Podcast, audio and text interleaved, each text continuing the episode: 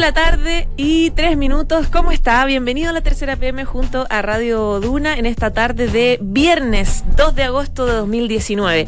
A esta hora en Santiago, mucho solcito y 15,4 grados de temperatura y se espera un fin de semana bastante caluroso. Le contaré, em, según la Dirección Meteorológica de Chile, mañana sábado va a haber una extrema de 24 grados y para el domingo de 27. Así que fin de semana ideal para disfrutarlo al aire libre. Vamos de inmediato con los principales temas ya disponibles en la tercera PM. Bueno, se agrandó este escándalo luego de la denuncia de la golpiza que sufrió el hijo de la diputada Cristina Girardi. La universidad ingresó una denuncia, el rector Enio Vivaldi anunció una investigación y la mamá de la víctima, este estudiante de biología ambiental, dice que el agresor ya está identificado por él. Hablamos además con el presidente de Hogar de Cristo, José Pablo Arellano, en una semana muy difícil, evidentemente, luego del informe jesuita sobre el ex capellán de la institución Renato Poblete. Espero que la obra esté por encima del daño que hizo. Lo que más nos duele es el cuidado de cada una de las miles de personas a las cuales atiende el hogar, se lamenta Arellano.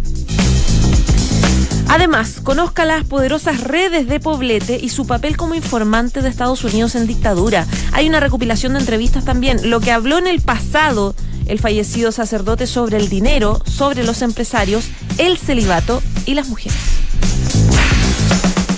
falta tanto para las elecciones presidenciales acá en Chile. Son el 2021, ¿verdad? El 2021, claro. La el próximo año son las municipales. Y ya hay varios candidatos disponibles, presidenciables, que usted seguramente se ha enterado porque están en el oficialismo y en la oposición. Bueno, el senador José Miguel Insulza del Partido Socialista es uno de ellos porque dice ahora que él quiere ser finalmente abanderado de su partido, el PS, pero en el Partido Socialista tienen otras figuras también potenciales y además hay algunos que no pierden la esperanza que eh, Michelle Bachelet pueda tener ganas por tercera vez. Mire, le, puede eh, sonar una locura, pero hay varios que lo plantean. Y además hoy día Michelle Bachelet subió una playlist con sus canciones favoritas donde parte con I'll Will Survive y termina con Decisiones de Rubén Blades. Ahí usted puede opinar.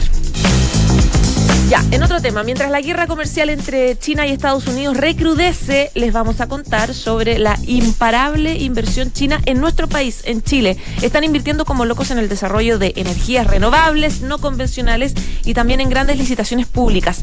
Invest Chile, de hecho, va a promover en Beijing en Shanghái y Hong Kong una cartera de 150 proyectos públicos millonarios hasta el año 2023 en sectores como infraestructura, turismo, minería y energía. En temas internacionales vamos a hablar de los Kennedy. La emblemática familia estadounidense suma una muerte más en su historial trágico. Shiora Hill, de apenas 22 años, fue encontrada sin vida en la residencia familiar por una supuesta sobredosis. Y volvemos a contarles sobre Lollapalooza, en qué gana y en qué pierde la versión chilena versus la edición madre en Chicago. Lo que pasa es que ayer empezó ese festival, pero en Estados Unidos, en verano, digamos, y la réplica chilena va a ser el 27, 28 y 29 de marzo en el Parque O'Higgins, como es habitual. Lea sobre el caricello de lo que ofrecen ambas versiones. Dos de la tarde y seis minutos. Vamos de inmediato con eh, los principales temas ya publicados en la tercera. Uno tiene que ver con una entrevista que dio, o va a dar, bueno, ya la dio, digamos, pero va a estar publicada en su integridad completa este fin de semana en la tercera, pero está un eh, trozo bastante importante en eh, la tercera PM ahora publicada. José Miguel Insulza, senador del Partido Socialista, quien parece que no pierde las, las ganas de poder ser, llegar a ser candidato presidencial de su partido. Así lo dijo, está disponible. En paralelo hay varios otros presidenciables del, del, blog que quisieran serlo, que se han eh, mostrado disponibles. Y Michelle Bachelet también, bueno, no sabemos, ella siempre ha dicho que no, pero mm, subió unas canciones bien raras, una lista especial. Bueno, Catalina Aninat, periodista de política de la tercera, está aquí con nosotros para contarnos. Catita, bienvenida. Gracias, José. Partamos con lo de la playlist, lo encuentro realmente bueno. Está bueno. ¿Por qué Michelle Bachelet subió una playlist? Eh, la fundación de Michelle Bachelet hoy cumple un año, hoy está de aniversario y por ese motivo le, pidieron a la presidenta que eligiera sus canciones favoritas para celebrar este año. Entonces, Eh, la presidenta estuvo una tarde eligiendo sus canciones y hoy día se publica esta playlist en Spotify de las canciones de la presidenta. Tal como tú comentabas, parte con I Will, Survivor y termina con Decisiones. Entre medio, harta canción de bailoteo, harta, hay salsa, cumbia, de todo. A ella le gusta la música como de baile. ¿Es buena para el bailoteo? Sí, es buena para el bailoteo. Mira, está el, stream, el streaming ahí para que lo puedan ver quienes quieran. Se llama Ciudadana Michelle Bachelet.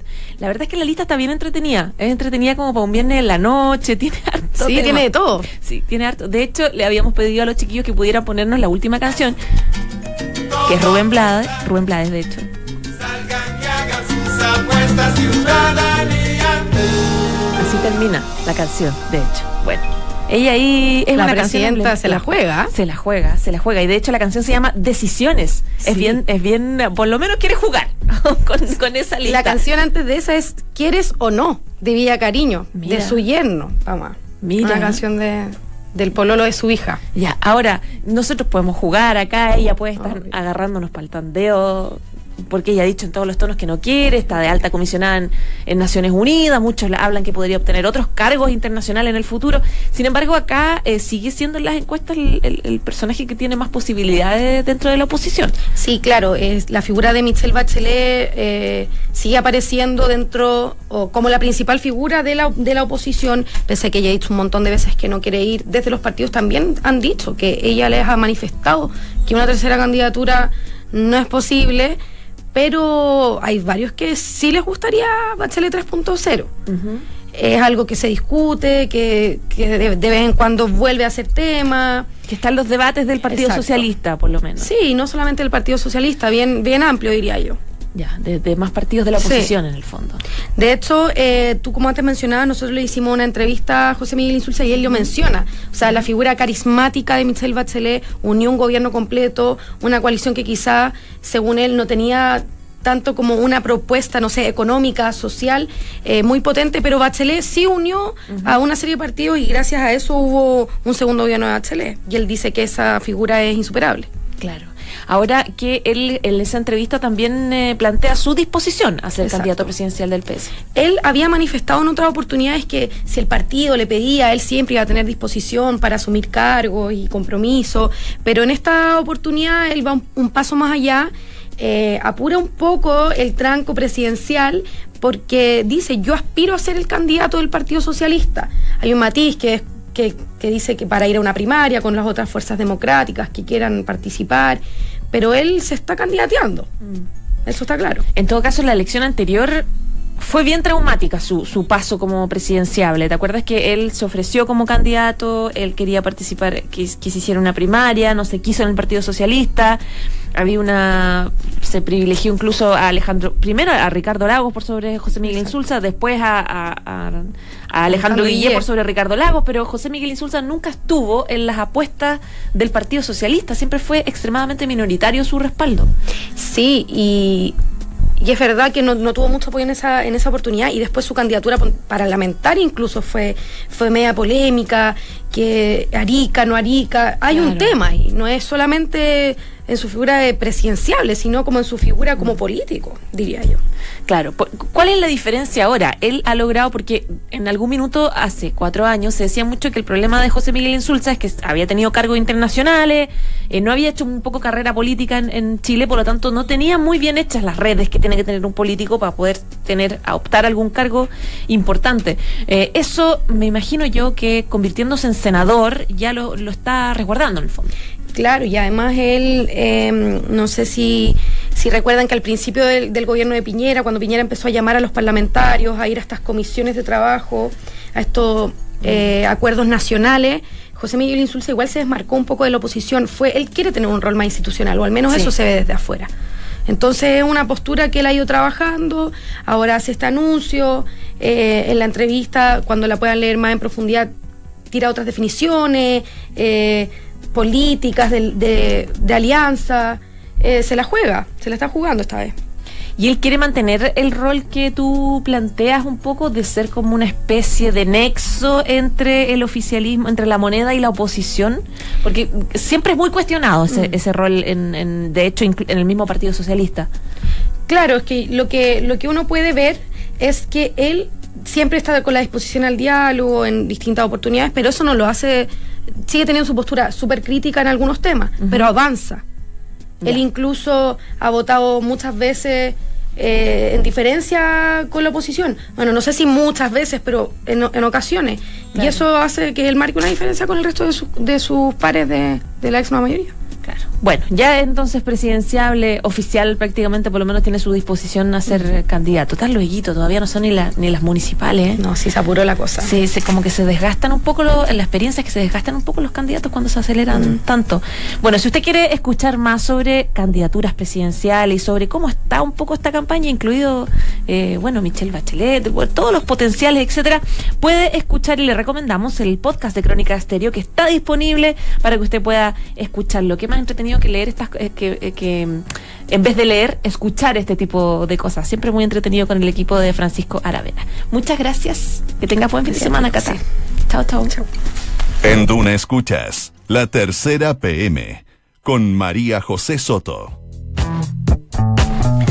Dos de la tarde y 14 minutos. Em, les contábamos ayer sobre este escándalo que quedó en la Universidad de Chile a propósito de una golpiza súper brutal que sufrió ayer un estudiante de esa universidad que es hijo de la diputada del PPD, Cristina Girardi. Eh, fue un grupo bien grande de encapuchados, em, de ocho personas que lo golpearon porque pensaron que le estaba sacando fotos. Bueno, se armó evidentemente un debate respecto de la violencia extrema que está eh, llegando a las universidades y también eh, se buscan responsables de este ataque específicamente. Parece que ya hay, algunos de los estudiantes que están reconocidos. Bueno, queremos hablarlo con Carlos Said, periodista de educación de la tercera, que está reporteando de cabeza este tema. Carlos, ¿cómo estás? Buenas tardes, bien, gracias. Cuéntame, ¿cuáles son las novedades que hay respecto del caso del hijo de Cristina Girardi? Bueno, la universidad continúa haciendo la investigación interna para aclarar los hechos eh, que ocurrieron. Esto fue el viernes pasado, lleva un poco menos, casi una semana ya, desde que el, hijo de la diputada Girardi fue golpeado por este grupo de encapuchados. Y eh, bueno, lo último fue el ingreso de esta denuncia. La universidad ingresó una denuncia a la fiscalía para eh, determinar, eh, para pedir que se investigue el hecho también por la justicia, para que el Ministerio Público investigue el hecho. Eh, legalmente la universidad me, decían dentro del plantel que no, ellos no pueden presentar una querella, sino que la familia tiene que presentar la querella y la universidad adhiere a la querella. Entonces están esperando que la diputada presente esta querella, ella confirmó que eso iba a ocurrir. y la, universidad luego se va a sumar a la querella y además va a correr por su propia cuenta con la denuncia. Y paralelamente está haciendo su proceso interno, que esto es un sumario interno que eh, prontamente debe tener algún resultado.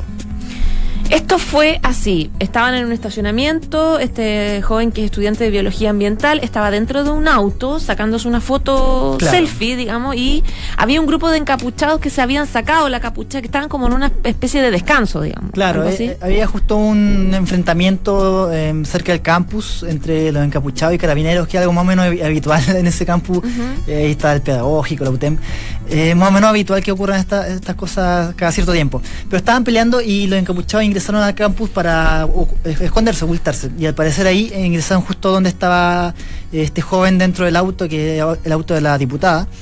Y al parecer hubo una confusión, eso cree el hijo, hubo una confusión porque él estaba sacando una selfie y pensó, y los capuchas pensaron que los estaba grabando, sacándose la capucha, por lo tanto con identidad.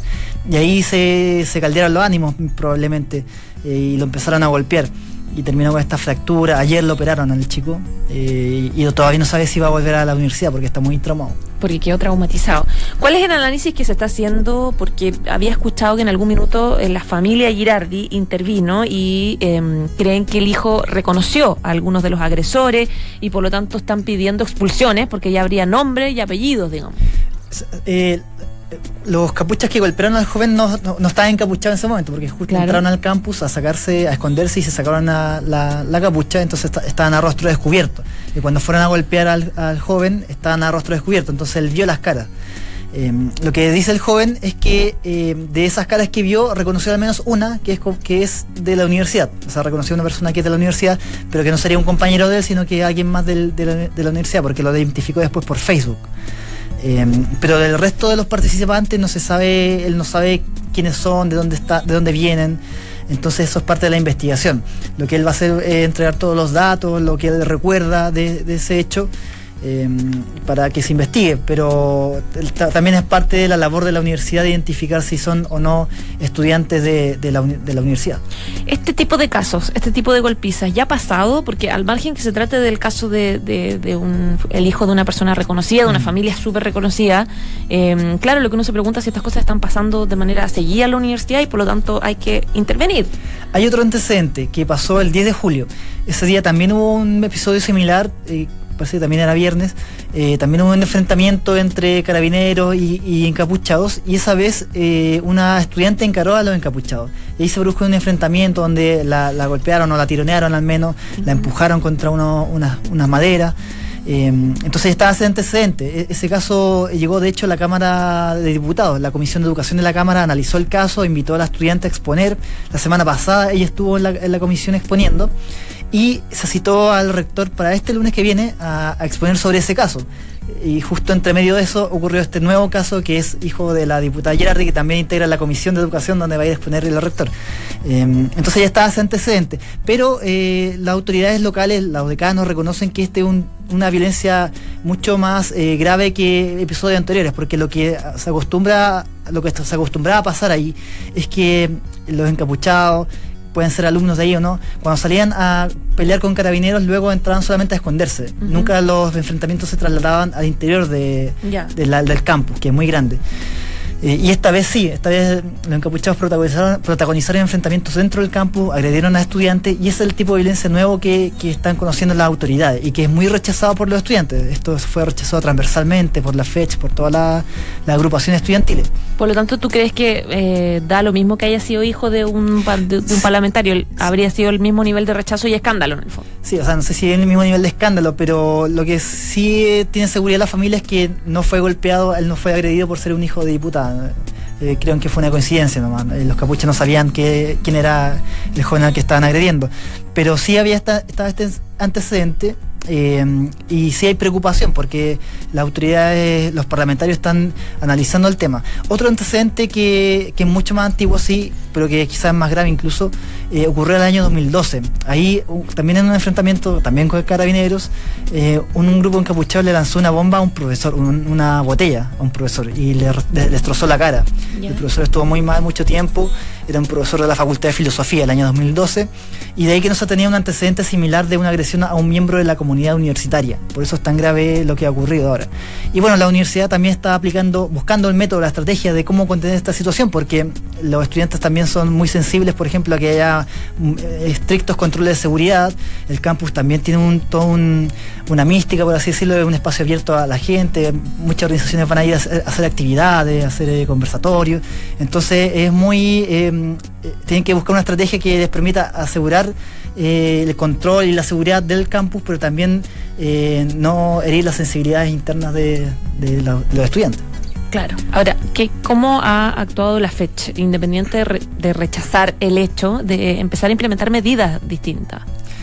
Eh, bueno, la fecha no hay mucho lo que puede hacer, lo que lo que hacen es, bajar esta discusión a, sus compañeros, tratar de, buscar otro formato de, o sea, buscar soluciones para, para esta situación, pero también hay que entender que los encapuchados son grupos que actúan por sí solos, no son grupos organizados que, actúan junto con el movimiento estudiantil, son grupos que muchas veces actúan por su propia cuenta y no tiene, por lo tanto la organización no tiene un control sobre quiénes son y qué hacen. Ya pues, Carlos, un millón de gracias y que tengas buen fin de semana. Igualmente, chao. Chao, chao. Esto es La Tercera PM con María José Soto. Dos de la tarde y 22 minutos. Vamos a revisar temas internacionales. Tanto se ha hablado durante em, años de esta supuesta maldición, ya que se habla que recae a la dinastía Kennedy, a la familia estadounidense de los Kennedy. Y en esta oportunidad, la nieta de Robert Kennedy, hermana del expresidente John Kennedy, fue encontrada muerta en su casa. Siosha Hill. ¿Ese es el nombre? ¿Así se pronuncia Fernando Fuentes? Sí, Periodista, subeditor de Mundo de la Tercera. Bienvenido. Hola, ¿qué tal? ¿Qué pasó acá? Porque esta era una niña que tenía problemas de depresión, al parecer. Sí, ella la encontró ayer su familia, ayer en la tarde, en la residencia familiar que tienen en Massachusetts. Y mm, la llevaron rápidamente al hospital local y ya ahí constataron su muerte. Eh, lo que dice el New York Times citando fuentes eh, de la familia es que aparentemente se trató de una sobredosis por drogas. Algo que de alguna manera corrobora otro medio local de Boston que habla de una sobredosis específicamente por metadona. Ahora, la vida de esta chica eh, es bien dramática. Ella había estudiado comunicaciones y el 2016 había publicado justamente, era activista de por los problemas, eh, por la depresión, por los problemas mentales, y había escrito una columna en un, en, un periódico universitario donde hablaba de su, de su caso, eh, de lo difícil que había sido sobrellevar la depresión, eh, un intento de suicidio incluso, y también en esa misma columna habla de abusos sexuales cometidos por un, por un amigo. Que fue víctima ella. Claro. Entonces, eh, dice que ella cometió el error de eso, guardárselo y no, no revelarlo hasta ese momento. Entonces, fue una mezcla bien, bien explosiva que, ahora se, se, gatilló con esta, con esta muerte por sobredosis aparentemente. Mm. Eh, ¿Cuál es la, situación en la que, política en la que ella se encontraba? Porque sabía que ella era vicepresidenta, lo que pones tú es, era vicepresidenta de demócratas universitarios en la Universidad de Boston. Sí, era justamente, pero más destacaba por eh, eh, el activismo justamente, como te decía, en estas otras materias, tratando de crear conciencia sobre los problemas mentales, sobre la depresión. También había tenido algunos viajes, creo que a México, justamente también, y lo comentaba en algunos de sus textos, trabajando con la población local era bien activista en ese sentido. Ahora, claro, solo por el hecho de tener eh, apellido Kennedy, siempre eh, en el horizonte se, vislumbra una eventual carrera política. Ahora, claro. eran, tenía solo 22 años y se vio truncada de esta, de esta forma.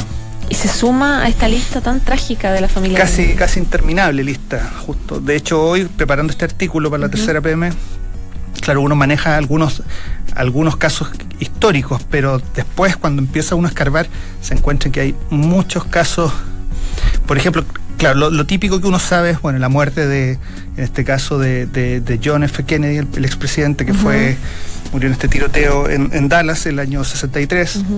Cinco años más tarde se suma eh, la, muerte del abuelo de esta chica, de Robert F. Kennedy, Bobby Kennedy, que también fue baleado pero uno después empieza a, recordar, por ejemplo, está el caso del hijo de John Kennedy, eh, que era conocido como John John, que el año 99, de hecho se cumplieron ahora 20 años, eh, también se estrelló en un en una pequeño avión, en un Piper, estaba sobrevolando de noche cerca de Massachusetts con su esposa, con Caroline y con su cuñada.